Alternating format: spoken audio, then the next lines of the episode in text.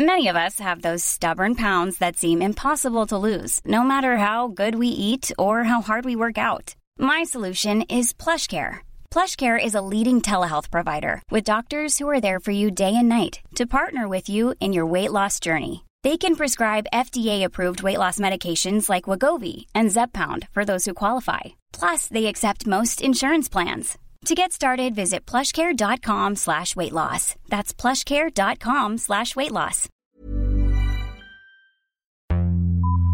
Vox Polony.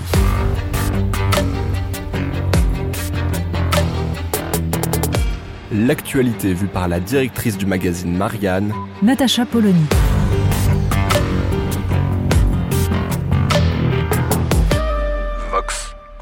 C'était ça l'initiative de grande ampleur d'Emmanuel Macron. Ça devait casser la baraque, c'était un truc énorme. Donc euh, il va s'agir de réunir gentiment à la selle Saint-Cloud les différents représentants des partis politiques euh, qui sont présents à l'Assemblée nationale.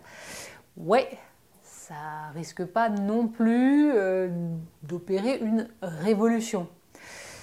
Il faut dire que Emmanuel Macron, jusqu'à présent, il a un petit peu usé toutes les options. Alors, après les Gilets jaunes, il y a eu le grand débat. Bon, ça lui a permis de briller, de montrer qu'il pouvait répondre à tout, d'accord Politiquement, c'était pas non plus euh, extrêmement efficace. Il y a eu le, le CNR. Là encore, on cherche ce que c'était censé donner. Donc là maintenant, on va avoir la grande concertation. Alors avec ce paradoxe absolument énorme, c'est que Emmanuel Macron va donc réunir les partis qui sont représentés à l'Assemblée nationale. Sauf que, puisque tout ça est raconté dans une interview du Point, bah un peu plus loin, dans l'interview, Emmanuel Macron parle des forces républicaines que sont en gros la part des socialistes compatibles avec le macronisme et la part des républicains compatibles avec le macronisme. Donc on nous refait le coup de l'arc républicain. Mais alors, les autres, ils sont représentés à l'Assemblée nationale, on va les, les, convier à une grande concertation, mais ce ne sont pas les forces républicaines. Alors, juste une chose, si on veut justement être efficace politiquement, si on veut avoir une chance tout simplement de répondre aux enjeux qui se présentent, et ils sont absolument immenses, peut-être déjà que la première étape, ce serait de ne pas vider les mots de leur sens. Parce que républicain, ça a un sens. Et la question de savoir comment on rétablit la République dans la plénitude de sa promesse, eh bien c'est justement une des questions auxquelles il faut répondre après les émeutes qui ont agité la France. Alors c'est un autre d'ailleurs paradoxe de cette interview, c'est l'insistance d'Emmanuel Macron sur la question de l'autorité. Il faut de l'autorité, le problème des émeutes, c'est la crise de l'autorité. À un autre moment, Emmanuel Macron euh, déplore la tentation les Français, qu'auraient les Français, et d'ailleurs aussi les citoyens des autres pays euh, occidentaux, pour les régimes autoritaires. Et ça, c'est pas bien. Mais l'autorité, c'est bien. Mais à aucun moment, il n'explique les causes de cette crise de l'autorité et en quoi cette autorité serait différente fondamentalement de ce qu'il appelle la tentation de régimes plus autoritaires. On en revient à la définition de la République et accessoirement de la démocratie, parce que c'est le sujet qui n'est jamais traité dans cet entretien. Comment on fait en sorte d'embarquer tous les Français dans un projet politique, si ce n'est en leur faisant valoir que l'autorité est légitime quand elle émane d'un État qui les représente, qui est leur bras armé. Et c'est là tout le point aveugle du raisonnement d'Emmanuel Macron. Ce pourquoi il en est réduit à enfiler les perles sur l'école, à nous ressortir le débat sur la chronologie dans les programmes d'histoire. On est entièrement d'accord, il y a eu des catastrophes qui ont été faites et la seule façon d'enseigner efficacement l'histoire, c'est d'en faire un récit, non pas un roman national, mais un récit qui s'ancre dans la mémoire des futurs citoyens et qui leur permet de comprendre le pays dans lequel ils vivent et comment ce pays s'inscrit dans un monde aujourd'hui fragilisé.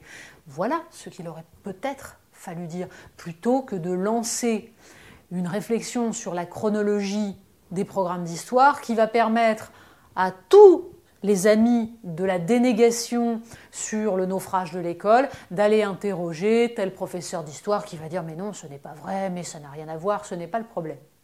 Bref, une fois de plus, on se perd dans des choses anecdotiques. C'est d'autant plus vrai d'ailleurs que on pourrait déplorer en fait dans l'ensemble de cet entretien la capacité à passer sur les problèmes comme l'eau sur les plumes du canard. Mais finalement, le président de la République est dans son rôle. Il explique ce qui a été fait. Il euh, pose, euh, disons, sa politique d'une Europe puissance en faisant valoir à quel point il a toujours porté ce projet. D'accord, mais à aucun moment n'est posée la véritable question des leviers dont il dispose. Alors si, il y a quelques questions sur euh, l'impuissance euh, du politique, sans que jamais, dans cet entretien, on aille jusqu'au bout. Quelle est réellement la cause de l'impuissance que les citoyens perçoivent et qui est celle des politiques en général, du président de la République en particulier, malgré tous les pouvoirs qui sont les siens dans la Ve République? Pourquoi on en vient à agréger dans la question du régalien à peu près tous les sujets, comme s'il fallait à chaque fois que cela remonte jusqu'à l'autorité du président, alors même que rien n'avance. Pourquoi sur l'école la question de la formation des professeurs n'est pas abordée et les blocages qu'il peut y avoir dans ce domaine-là? Pourquoi sur la construction de places de prison, le rôle de la justice, à aucun moment il n'est question véritablement des choix de fond en matière de punition, de maintien de l'ordre, la capacité à faire comprendre à des délinquants que la force est du côté de l'État.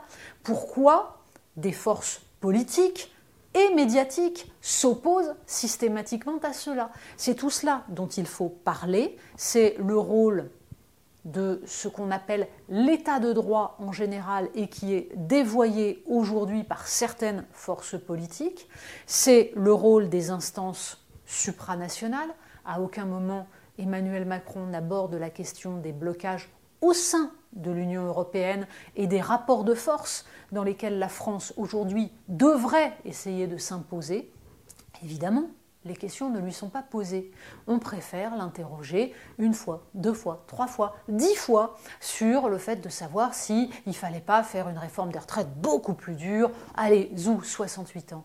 Mais le déficit de la balance commerciale, mais la concurrence entre les entreprises françaises et les entreprises allemandes, sous couvert d'arbitrage de la Commission européenne, mais le dumping social au sein de l'Union européenne, le dumping fiscal au sein de l'Union européenne.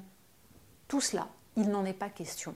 Bref, on ne comprend pas à la lecture de ce raisonnement pourquoi tout ce qu'Emmanuel Macron nous annonce de mirobolant n'a pas déjà été mis en place. Vox Polony. Retrouvez tous les podcasts de Marianne sur les plateformes de streaming. Et puis les analyses, articles et entretiens de la rédaction sur marianne.net. Et surtout, n'hésitez pas à noter cet épisode et à nous laisser vos commentaires.